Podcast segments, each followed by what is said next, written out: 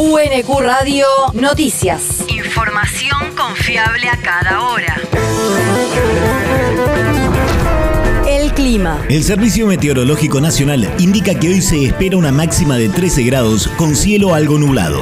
El viento soplará del sur a lo largo de toda la jornada. El país. La brecha entre los precios que reciben los productores y pagan los consumidores se amplió en abril. Según un informe de la Confederación Argentina de la Mediana Empresa, difundido ayer, la diferencia de precios para los 24 principales productos frutihortícolas y ganaderos que participan de la mesa familiar subió a 3,3 veces en el cuarto mes del año.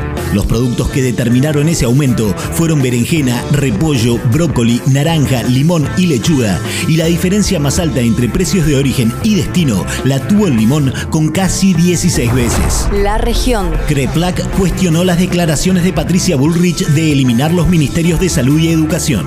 El ministro de Salud bonaerense advirtió que no les alcanzó con eliminar el Ministerio de Salud durante un año y romper todos los programas y líneas de cuidado, sino que lo vuelven a proponer.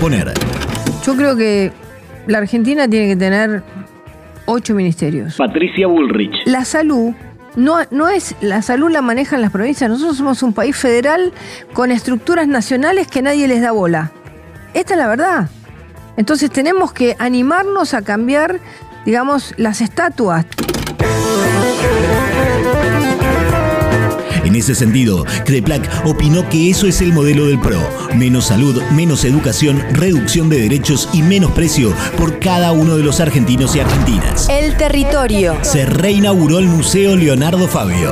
Al celebrarse el 84 aniversario del natalicio del artista, la Municipalidad de Avellaneda llevó adelante un gran festival popular con la reinauguración del museo que lleva su nombre.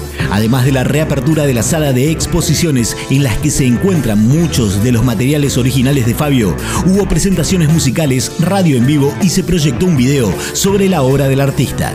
Estuvieron presentes el ministro de Desarrollo Territorial y Hábitat de la Nación, Jorge Ferraresi, el intendente Alejo Chornobrov y la jefa de gabinete municipal, Magdalena Sierra. El mundo. Castillo es el primer presidente en funciones investigado en Perú.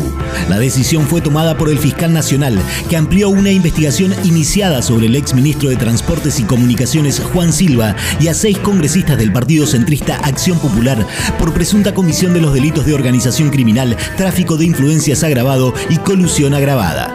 Según afirman juristas locales, esto ocurre por primera vez porque la constitución peruana impide acusar a un presidente en funciones, aunque nada dice sobre investigarlo. Sin embargo, en casos previos parecidos, como el del expresidente Martín Vizcarra, no se investigó a ningún funcionario objeto de acusaciones o denuncias. La universidad. Se firmó un convenio entre Fundación Centro Diagnóstico Nuclear y la Universidad Nacional de Quilmes. El objetivo radica en que ambas partes se comprometen a promover el desarrollo de actividades de cooperación para el fortalecimiento de sus relaciones con respecto a la colaboración académica, científica y cultural, proyectos de investigación, intercambios recíprocos y asistencia en sus respectivos campos y áreas de interés mutuo. Participaron de la firma del convenio el rector de la universidad Alfredo Alfonso y Juan Carlos Furnari, presidente del Consejo de Administración de la Fundación. El deporte. Ganó Argentina en Toulon. El seleccionado argentino sub-20 conducido por Javier Mascherano debutó este domingo en el torneo internacional Maurice Rebelló de Francia con una trabajada victoria por 1 a 0 sobre Arabia Saudita. La albiceleste consiguió el gol del triunfo a los 35 minutos del segundo tiempo mediante el ingresado Santiago Castro, delantero de Vélez Arfield. Argentina volverá a jugar el miércoles desde las 9 en nuestro país ante Panamá. UNQ Radio te mantiene informado. Información confiable a cada hora. UNQ Radio, la radio pública.